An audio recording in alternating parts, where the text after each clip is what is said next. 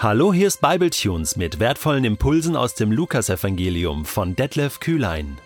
Der heutige Bibletune steht in Lukas 7, die Verse 11 bis 17 und wird gelesen aus der neuen Genfer Übersetzung. Bald darauf zog Jesus in die Stadt Nain weiter, begleitet von seinen Jüngern und einer großen Menschenmenge. Als er sich dem Stadttor näherte, kam ihm ein Trauerzug entgegen. Der Tote war der einzige Sohn einer Witwe gewesen. Zahlreiche Menschen aus dem Ort begleiteten die Mutter zum Grab. Als der Herr die Frau sah, ergriff ihn tiefes Mitgefühl. Weine nicht, sagte er zu ihr. Er trat näher und berührte die Bahre. Die Träger blieben stehen, und Jesus sagte zu dem Toten, Junger Mann, ich befehle dir, steh auf. Da richtete sich der Tote auf und fing an zu sprechen, und Jesus gab ihn seiner Mutter zurück. Alle waren voller Ehrfurcht, sie priesen Gott und sagten, ein großer Prophet ist unter uns aufgetreten. Gott hat sich seines Volkes angenommen. Die Nachricht von diesem Ereignis verbreitete sich im ganzen jüdischen Land, sogar in allen umliegenden Gebieten sprach man von Jesus. Es gibt im Judentum klare Vorstellungen darüber, wie der Messias zu sein hat. Er muss aus der königlichen Linie Davids kommen. Er muss einen Toten auferwecken können, er muss einen Blindgeborenen heilen und er muss Israel von seinen Feinden befreien. Das sind so die wichtigsten Vorstellungen über den Messias. Im Leben von Jesus sehen wir ganz viele von diesen Vorstellungen erfüllt, wenn auch nicht alle. Die Befreiung Israels, die physische reale, irdische Befreiung Israels, die steht noch aus. Die bahnt sich noch an.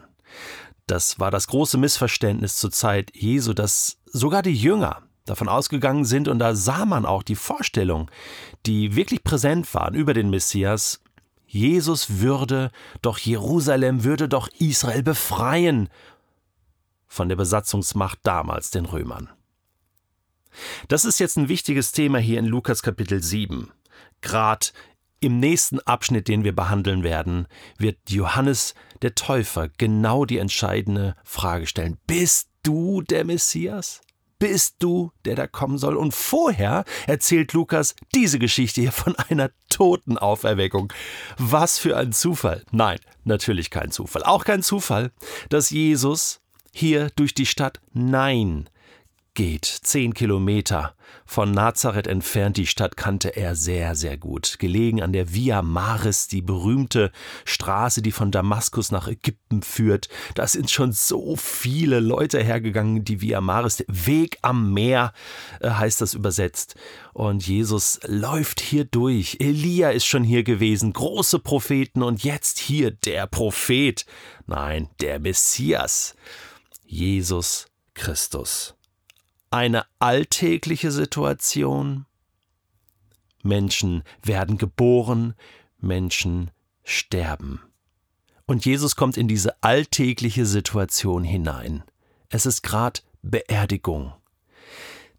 Ein großer Zug von Trauernden, von Menschen, der Tote auf einer Bahre, der einzige Sohn einer Mutter, die trauert. Und Jesus begegnet diesem Zug, begegnet der Mutter, begegnet dem Toten. Und das Entscheidende, was hier passiert, ist nicht, dass Jesus jetzt denkt, oh, ich muss ja noch einen Toten auferwecken, sonst bin ich nicht der Messias oder so ein Quatsch, sondern das Entscheidende ist Vers 13. Als der Herr die Frau sah. Das ist der entscheidende Halbsatz. Interessant, dass Lukas hier nicht schreibt, als Jesus die Frau sah, sondern der Herr. Das ist schon dieses griechische Wort Kyrios steht hier, was sonst immer im Alten Testament äh, für Gott selbst benutzt wird. Der Herr.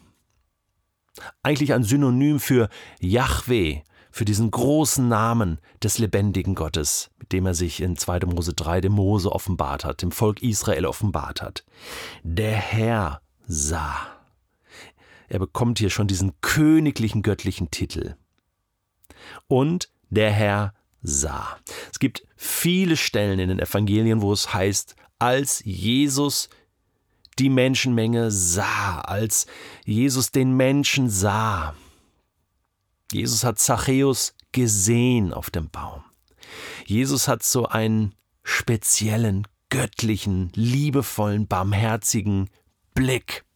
Sieht nicht nur das, was vor Augen ist, sieht tief ins Herz hinein, sieht tief in die Situation hinein. 2. Mose 3, Verse 7 bis 8 wird uns berichtet, dass Gott das Leid der Ägypter damals gesehen hat, ihre Schmerzen gespürt hat, gekannt hat, ihr Klagen gehört hat und deswegen gekommen ist, um einzugreifen, um zu retten. Dieses göttliche Sehen. Gott sieht anders. Denn wenn Gott genau hinschaut, dann ergreift ihn tiefes Mitgefühl, heißt es hier. Als der Herr die Frau sah, so in ihrer Trauer, Verlust ihres einzigen Sohnes, da ergriff ihn tiefes Mitgefühl. Das ist eben der Unterschied. Das ist eben der große Unterschied. Wenn Gott hinschaut, wenn Gott Not sieht, dann zerreißt es ihm das Herz, das steht ja eigentlich wörtlich. Dann dreht es ihm sozusagen die Eingeweide um. Ja, dann, dann durchfährt es ihn mit, mit einem unglaublichen Schmerz, fühlt er mit. Und das drängt ihn zum Handeln. So ist unser Gott. Voller Barmherzigkeit, voller Mitgefühl.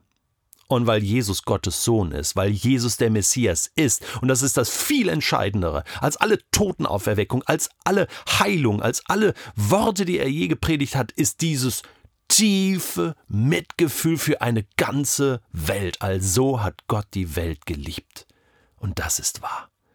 Und der Messias wird daran erkannt, dass er die ganze Welt liebt, dass er jeden Menschen liebt, sogar die Toten liebt er. Und er weckt sie auf. Natürlich, das ist die Folge seiner Liebe, dass er sie aufweckt.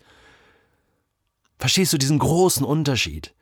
Es geht nicht um Zeichen und Wunder, es geht um die Liebe Gottes, die dann auch zu Zeichen und Wundern führt. Ja tiefes Mitgefühl. Weine nicht. Dieses Tränen abtrocknen, was am Ende der Offenbarung auch steht, er wird abwischen all unsere Tränen. Ja, das ist Gottes Barmherzigkeit. Er möchte deine Tränen abtrocknen. Ich weiß nicht, in was für eine Situation ich gerade in dein Leben reinspreche. Warum vielleicht gerade heute dir Tränen herunterlaufen über deine Wangen was der Grund ist. Ich kann dir nur eins sagen. Gott sieht das. Und er ist voller Barmherzigkeit. Und er spricht dir zu, weine nicht. Und er spricht dir Trost zu. Und er spricht dir auch zu, dass er deine Situation kennt und dass er gekommen ist, um zu retten. Wie, wann, weiß ich nicht. Aber ich weiß nur eins, dass Gott nie zu spät kommt dass Gott dich festhalten wird. Und dass Gott alle Macht hat, sogar Tote wieder zum Leben zu erwecken. Und das sehen wir hier. Gott, Jesus selbst spricht mit dem Mann, junger Mann, ich befehle dir. Und wenn dieser Befehl kommt, das wissen wir, dann passiert's. Steh auf und er steht auf von den Toten und lebt. Was für eine Freude in diesem Dorf. Das werden die nie vergessen, dieser junge Mann in Nein. Zeichen des Messias. Ja, Zeichen der unfassbar, unvorstellbar großen Liebe und Barmherzigkeit Gottes. Halleluja.